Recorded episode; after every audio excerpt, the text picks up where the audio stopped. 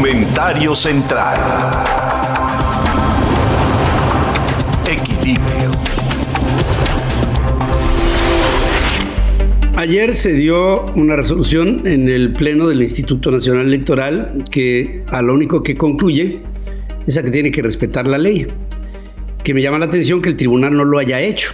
El Tribunal Electoral, una vez determinada por el INE por primera vez que no le daba paso a Félix Salgado Macedonio como candidato al gobierno de Guerrero y que tampoco se lo daba a Raúl Morón como candidato al gobierno de Michoacán, ambos a la sazón candidatos de Morena, el tribunal dijo que se les estaba conculcando su derecho a ser votados y por lo mismo regresaba esta iniciativa al Instituto Nacional Electoral que el día de ayer decidió que va para atrás y que lo, lo que están haciendo es aplicar la ley electoral, que si la revisamos tiene un apartado muy claro que dice, cualquier aspirante que en una precandidatura no reporte sus gastos de precampaña tendrá que ser sacado de la contienda.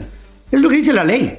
O sea, inevitablemente lo que tiene que hacer el Instituto Nacional Electoral para darle certidumbre a un proceso es aplicar la ley.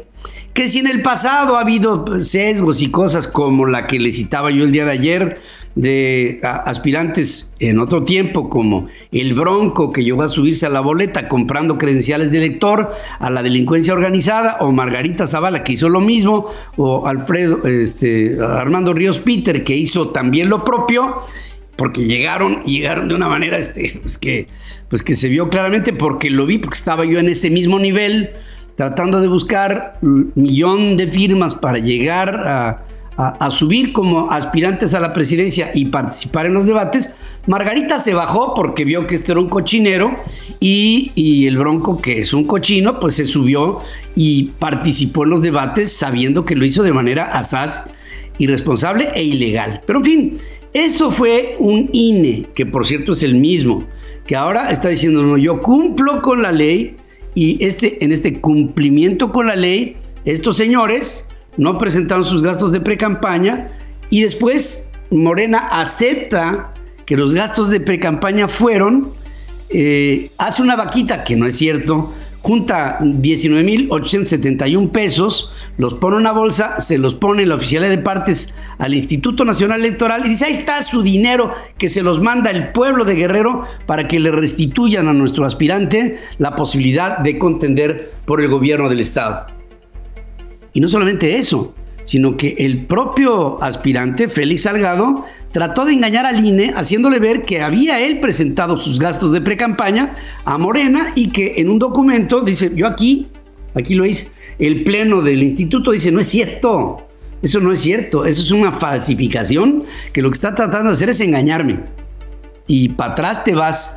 Y le dan 48 horas a Morena para que ponga un nuevo candidato al gobierno de Guerrero, sacando a Amílcar eh, Sandoval, hermano de la Irma Heréndira, eh, la, secretaria de la Función Pública, y otros, también de Morena. Y eh, le da cinco días para que haya otro aspirante al gobierno de Michoacán por parte de Morena. Ahora, ¿qué es lo que queda? Lo que queda es apelar otra vez al tribunal y que el tribunal les diera paso o que el tribunal ratificara lo que en dos ocasiones le está mandatando el Instituto Nacional. Ahora, si el tribunal obra en consecuencia y le da la candidatura por una determinación, nos vamos a dar cuenta de dónde viene.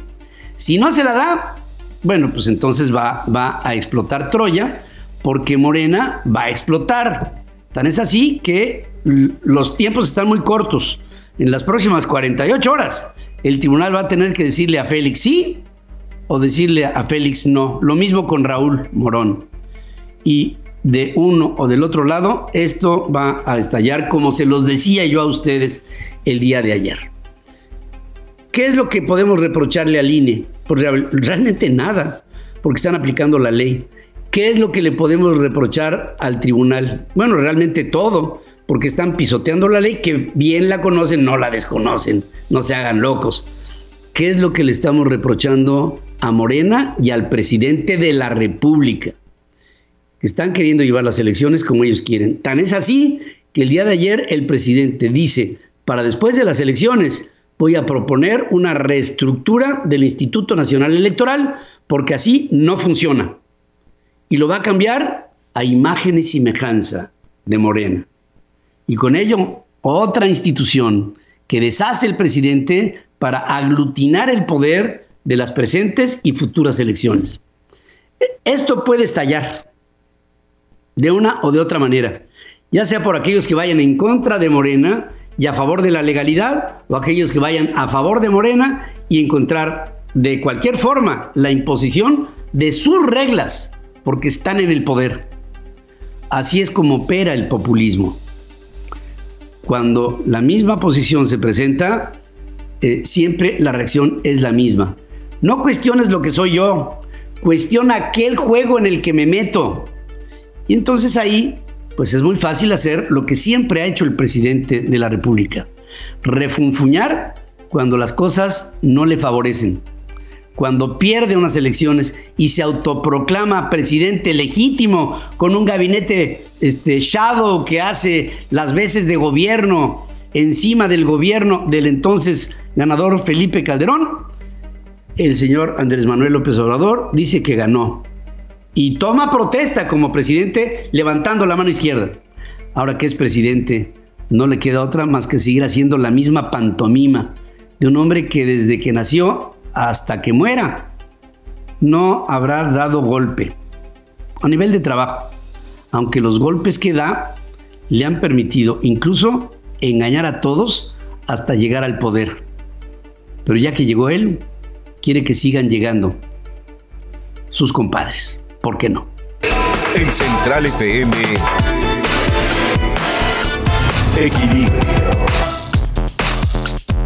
Bueno, y aquí estamos para que tengas el dato. Fíjense, investigadores de la Universidad de Cambridge descubrieron que algoritmos de predicción como los de Netflix pueden también pronosticar el lenguaje biológico del cáncer o de enfermedades neurodegenerativas como el Alzheimer. Y este es un principio, ¿eh? porque podría ser aplicable en otro tipo de enfermedades crónico-degenerativas. Este es un hallazgo que podría ayudar a cambiar completamente lo que los científicos saben sobre el tratamiento y las alternativas que puedan ayudar a prevenir este tipo de males. El estudio realizado reveló que la inteligencia artificial puede descifrar el lenguaje de las enfermedades y los resultados podrían utilizarse en el futuro para corregir errores del interior de las células que causen ciertos males crónicos en las personas, sobre todo con el paso del tiempo. Los datos obtenidos a través de años de investigación se introdujeron en un modelo de lenguaje informático con el fin de determinar si la inteligencia artificial puede hacer descubrimientos más avanzados que los descubrimientos hechos por humanos. Para que tengas el dato. Para que tengas el dato, empresas de Elon Musk como SpaceX, Tesla, Open Artificial Intelligence, Neuralink analizan crear un parque jurásico como el que planteó en su momento el cineasta Steven Spielberg. Esto es lo que ha advertido Marx Hodak, cofundador de Neuralink, la empresa de Elon Musk que trabaja el desarrollo de interfaces entre el cerebro humano y las computadoras. Hodak dice que no sería con dinosaurios genéticamente auténticos, pero con 15 años de cría más ingeniería, genética por supuesto, podrían obtenerse especies super exóticas, por lo que trabajan ya en este tipo de investigaciones relacionadas. Plantea, por ejemplo, que la biodiversidad es valiosa, pero ¿para qué detenerse ahí? ¿Por qué? ¿Por qué no tratar intencionalmente de generar una diversidad biogenética que resulte más novedosa, que aquello que Steven Spielberg pudo haber imaginado, para que tengas el dato. Para que tengas el dato haciendo uso de datos de Dark Energy Survey, astrónomos de la Universidad de Pensilvania produjeron el catálogo más grande de clasificaciones de morfología de galaxias que jamás se haya hecho hasta la fecha. En total, se trata de una recopilación de, oiganle, 27 millones de diferentes formas de galaxias que han sido cuantificadas y catalogadas a través de un algoritmo de aprendizaje automático, o sea, lo que se llama el machine learning. Y con esto, de estas 27 millones de diferentes formas, cuando se descubran formas nuevas, ya se sabrá o en caso de que sean otras, entonces se reclasificarán para aumentar la lista. Eh, Dark Energy Survey es un programa de investigación que tiene como objetivo el tener imágenes de una octava parte del cielo con el fin de comprender mejor el papel de la energía oscura en la expansión acelerada del universo. O sea, ya se, ya, ya se tiene por lo menos matemáticamente una correlación entre la expansión del universo y el empuje que la energía oscura le da a la materia toda, a la oscura y a la que nosotros podemos concebir o, captar. En cuanto a la morfología de las galaxias, este es uno de los aspectos clave de la evolución de las propias eh, nebulosas de estas galaxias, de la, del aglomeramiento en torno a un centro de un conjunto infinito de estrellas. Su forma y estructura tiene mucha información sobre la integración y el comportamiento de la gravedad entre los diferentes astros, ya sea perceptibles o no en la energía oscura, para que tengas el dato. Dialogando construimos puentes que nos conectan y nos llevan a nuevos caminos de conciencia. La entrevista. Equilibrio. Bueno, fíjense que se está llevando a cabo en Baja California un evento que se me hace de suma gravedad, que es un principio de expropiación. Y digo que es de suma gravedad porque si se da una, esto se va como hilo de media. Si con esta probadita de lo que está haciendo Jaime Bonilla para emitir un decreto que por utilidad pública expropia los terrenos de un club campestre en Tijuana, un inmueble que dice que tiene unos terrenos que son insustituibles para poder hacer ahí un complejo que serviría a la sociedad. Está llevando a cabo, incluso publica en el diario oficial del Estado, el decreto propio expropiatorio y hay dentro de esto pues la defensa del club campestre que dice pues de ninguna manera pueden eh, pisotear los derechos de privados eh, invadiendo la intimidad propia de la... Miren, un país que no tiene seguridad en la propiedad privada es un país que no tiene viabilidad. Y lo que está haciendo el señor Jaime Bonilla es absolutamente intransigente con la democracia. Adolfo Solís, abogado reconocido en México en muchos ámbitos, es el abogado litigante que está defendiendo al club de ser expropiado. Y lo saludo esta mañana. Querido amigo, ¿cómo estás? Buenos días, Adolfo. Querido Pedro, ¿cómo estás? Qué gusto saludarte siempre, es un placer estar aquí contigo. Oye, pues caray, parece que está marcada nuestra vida por la batalla y ahora te toca otra batalla en un frente que quiero, quiero resaltar lo importante que resulta el defender esta plaza de una posible expropiación, porque si esta se da, esto seguirá como una práctica común en México como un precedente de lo que fue el inicio del chavismo en Venezuela. Así lo pongo así de ramplón porque así creo que es, Adolfo. Efectivamente así es, Pedro, y es sumamente grave lo que está pasando, porque déjame decirte que pareciera que una extraña locura se ha apoderado de la clase política, donde piensan que el poder se ejerce a discreción, donde piensan que el poder se puede ejercer a gusto. Y me parece que lo grave de todo esto es que es un laboratorio. Si hoy se permite decir, ¿sabes qué? Se me antoja expropiar un, campo de golf. Mañana van a expropiar eh, todos los predios alrededor de la Avenida Reforma, allá en la Ciudad de México, y van a decir, ¿sabes qué? Que vengan y se monten aquí puestos de venta de comida, de garnachitas, que vengan aquí a vender ropa, y eso va a ser sumamente grave. Es lo que está pasando en Baja California. En Baja California, donde existe hoy la preocupación de un acto autoritario, un acto arbitrario, un acto fuera de la ley, un, acto que en términos constitucionales no va a pasar, un acto que en términos de defensa va a estar siempre sujeto al control constitucional. En Baja California se va a hacer una defensa seria, una defensa contundente, una defensa que va a terminar favoreciendo a todos los propietarios del club campestre.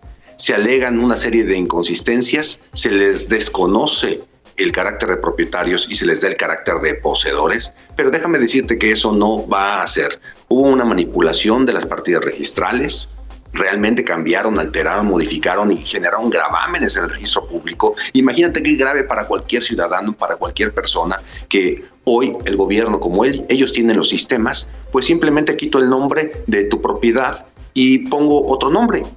Y el día de mañana te digo, te voy a quitar el predio, tu casa, tu empresa, tus inmuebles que has construido para tu hijo, pero que no te voy a pagar. ¿Por qué? Porque tengo derechos dudosos.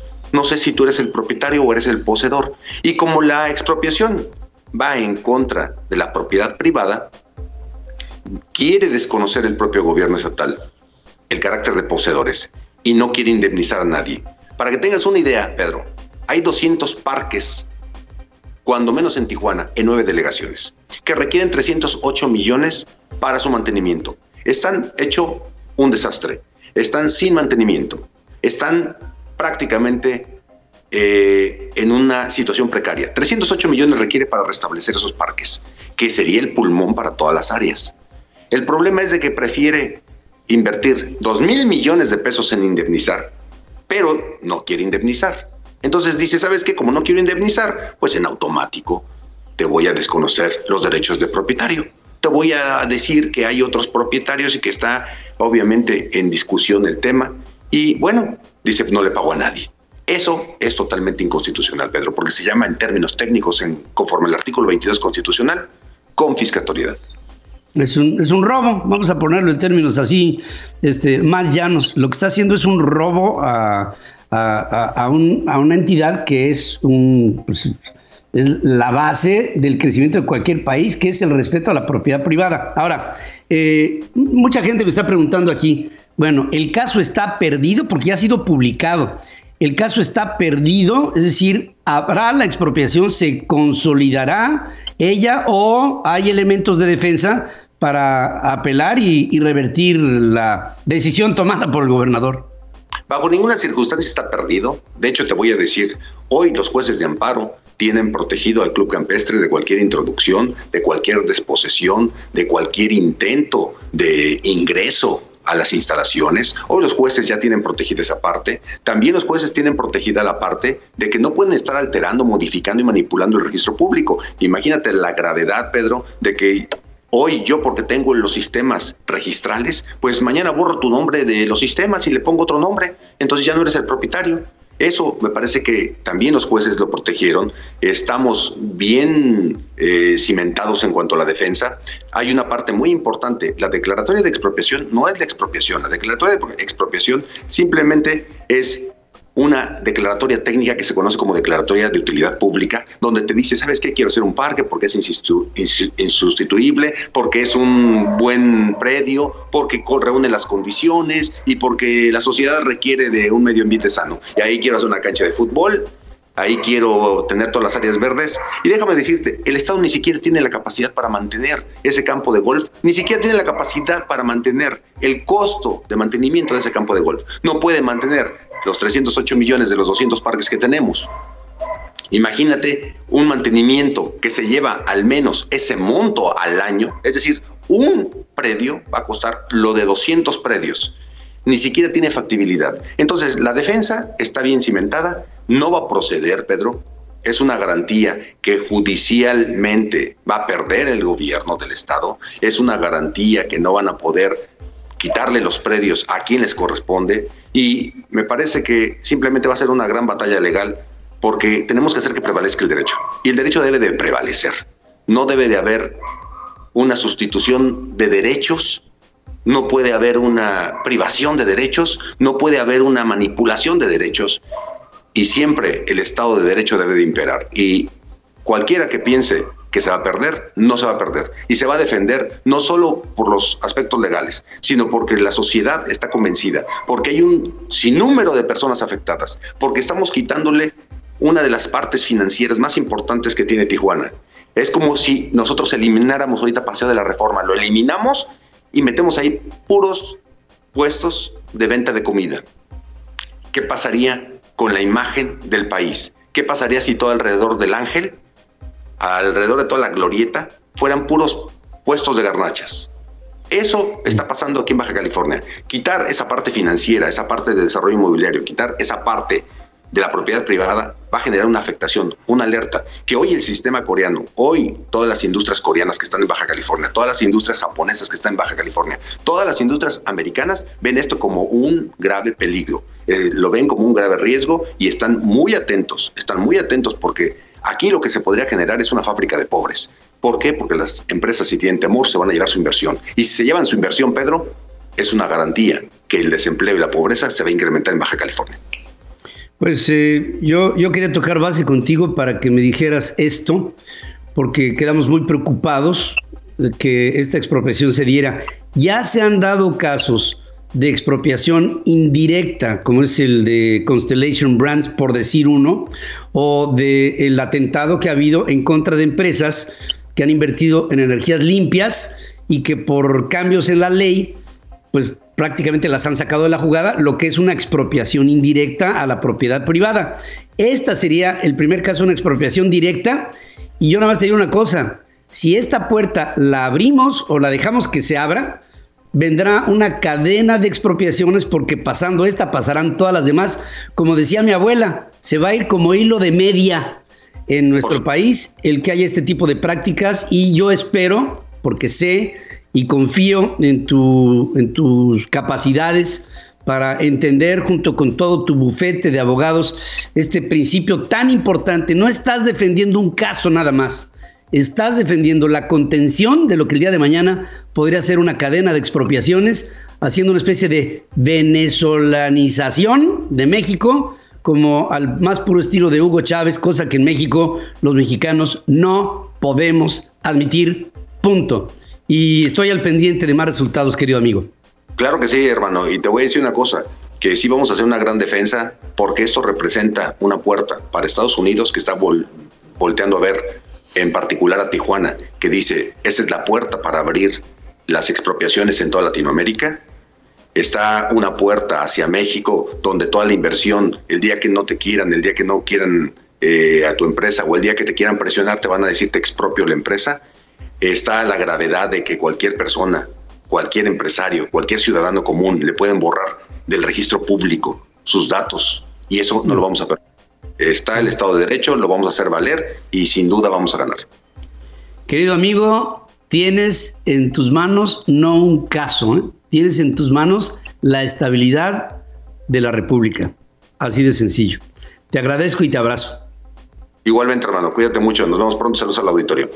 También a ti, gracias y buenos días. Adolfo Solís, constitucionalista defendiendo a el Club Campestre de Tijuana, que según el gobernador ya lo expropió. Esto no es tal y como dice Adolfo Solís, ni lo va a hacer, no lo va a poder expropiar. Porque todos merecemos saber sobre nuestra economía. Don Dinero con Alberto Aguilar.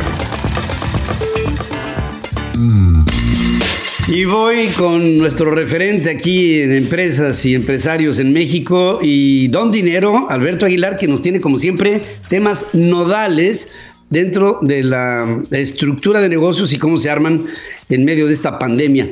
Y te saludo esta mañana, querido amigo. Buenos días. Hola Pedro, qué gusto saludarte como siempre. Un verdadero placer eh, como siempre, estar aquí contigo, Pedro, en, esta, en este miércoles, mitad de la semana. Y sí, Pedro, pues hoy vamos a platicar acerca de un negocio eh, que pues también ha sido víctima de la actual crisis de la pandemia del COVID-19 y me refiero al negocio de vales de despensa. Y esto a propósito, Pedro, de una transacción que pues desde hace algunos días se ha rumorado se está cuajando y que hoy justamente les puedo confirmar es un hecho que sí vale, que es eh, la más influyente firma de lo que tiene que ver con vales de despensa de restaurantes y gasolina. Les puedo confirmar que esta empresa eh, filial de una firma francesa está en venta. Es un proceso que pues ya se inició, pero me dicen se cree que se, ve bastante complicado por la complejidad que tiene el que se pueda concluir en este 2021.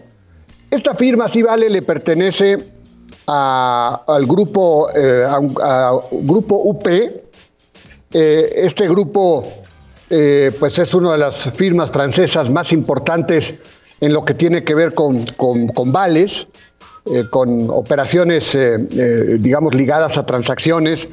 Y bueno, la transacción, digamos, se explica porque, pues, digamos, la firma francesa como les digo, pues también ha, atravesado momentos difíciles con el tema de la pandemia.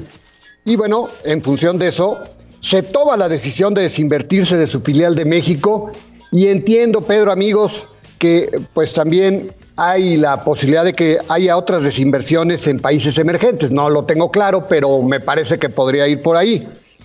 Obviamente, el que se ubica con más importancia es el negocio en México, es una de sus joyas, porque, bueno, eh, pues obviamente es una empresa que había crecido muy bien, pero pues eh, lamentablemente, como les digo, la pandemia no perdonó a nadie, particularmente para las empresas de vales francesas. Eh, me refiero, por ejemplo, también, además de UP, a Sodexo o a Edenre, pues esta coyuntura le resultó muy complicada a las firmas francesas. ¿Por qué? Bueno, porque ellos tienen el grueso de sus transacciones en lo que tiene que ver con vales de restaurantes, que fue el origen de este negocio allá en, Francia. Y bueno, ya se imaginarán que lo que tiene que ver con vales de restaurantes fue muy afectado, como también lo ha sido el negocio de restaurantes desde hace meses por el COVID-19.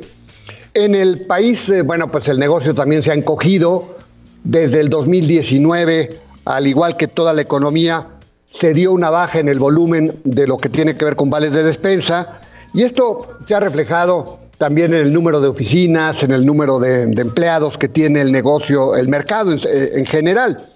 Obviamente, bueno, pues sí vale, es una empresa que, como lo dice su nombre, sí vale, y vale mucho, supongo. Eh, hay un enorme apetito por sí vale. ¿Por qué? Pues porque tiene una enorme fuerza de mercado, tiene 23 años de operar en México. Su origen fue Prestaciones Universales. Eh, UP la compró en 2013 a Monex de Héctor Lagos. Y bueno, México se convirtió en el segundo reducto de esta firma eh, francesa, después de Francia. Y bueno, este mercado, el mercado de vales, es un mercado eh, pulverizado aparentemente porque hay como 20 compañías. Sin embargo, la verdad es que es muy concentrado. ¿Por qué? Pues porque las grandes firmas eh, manejan el grueso de las operaciones. Solo las firmas francesas, las tres que le he mencionado, eh, Sodexo, Edenred, eh, sí vale. Bueno, si sumamos lo que tienen las tres, llegamos a una participación del 83%, porque sí vale que la dirige Gerardo Yepes, tiene un 36% del mercado. Edenred, que la encabeza Andrea Keller, tiene 26%. Y Sodexo, que lleva Carlos Ferrer, tiene el 21%.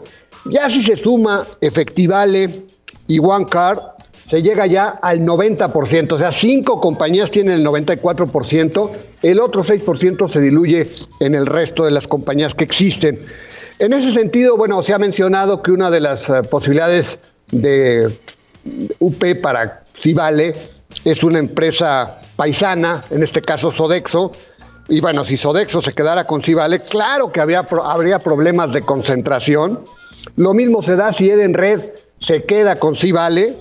Eh, de Alejandra Palacios deberá estar muy atenta.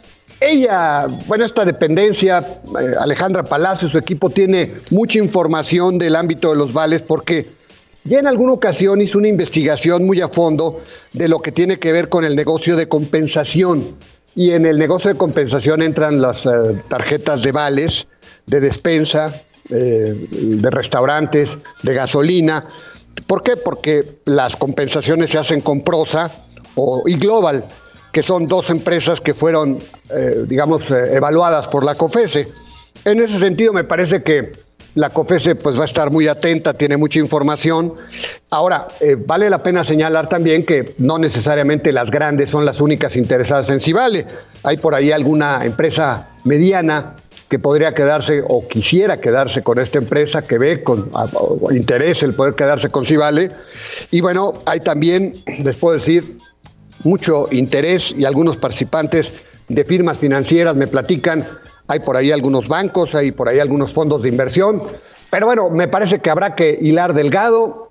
Lo cierto es que el proceso ya inició, lo cierto es que no necesariamente terminaría en este año y lo cierto es que, pues sí vale, dejará de ser francesa, probablemente, aunque la podrían comprar algunas de sus eh, eh, contrapartes, eh, pero bueno, el tema va a ser el tema de la concentración y bueno, bien, podría llegar un nuevo actor. Lo cierto es que pues el mercado de vales se transforma, le ha pegado fuerte el COVID y estamos viendo este tipo de operaciones resultado de la terrible crisis que se vive en todos los negocios. Y Pedro, también quisiera comentarles esta mañana acerca de la ley de hidrocarburos. Este día va a ser importante porque es probable que eh, pues en el Pleno se aprueben las modificaciones eh, pues que se presentaron a la ley de hidrocarburos por parte de la CENER que encabeza Rocío Nale con el eh, motivo de eliminar el, el huachicol. Bueno, pues todo el mercado, todo el mundo estamos de acuerdo en eliminar la corrupción. El gran problema es que hay cuatro nuevos artículos y dos modificaciones a la ley, una ley que tiene 162 artículos. Bueno, algunos de ellos son verdaderamente delicados porque abren la posibilidad del riesgo de expropiación y esto genera inseguridad jurídica para los gasolinerías, las gasolinerías, para los gasolineros, los dueños de ellas. Y bueno, el gremio pues obviamente está preocupado, el gremio ha estado haciendo gestiones eh, con los legisladores para que pues, se den cuenta de los riesgos que hay. Hay malas noticias porque la semana pasada la Comisión de Energía de la Cámara de Diputados a cargo de Manuel Rodríguez González aprobó la ley o las modificaciones a la ley casi al vapor, hubo participaciones de unos cuantos y como suele suceder, se le dio el aval rapidísimo. Es probable que esto mismo suceda hoy en el Pleno de la Cámara de Diputados. Hay problemas, eh, pues también porque hay compromisos que se estarían asumiendo para las gasolinerías de almacenamiento. Ellos han eh, pues eh, propuesto tomar, regresar con los contratos de tickets para dar certeza a la operación, sobre todo porque hay una gran ilusión de IEPS, sobre todo porque pues el negocio se ha ensanchado, hay más de 3.000 estaciones con bandera blanca, o sea que ya no opera con petróleos mexicanos.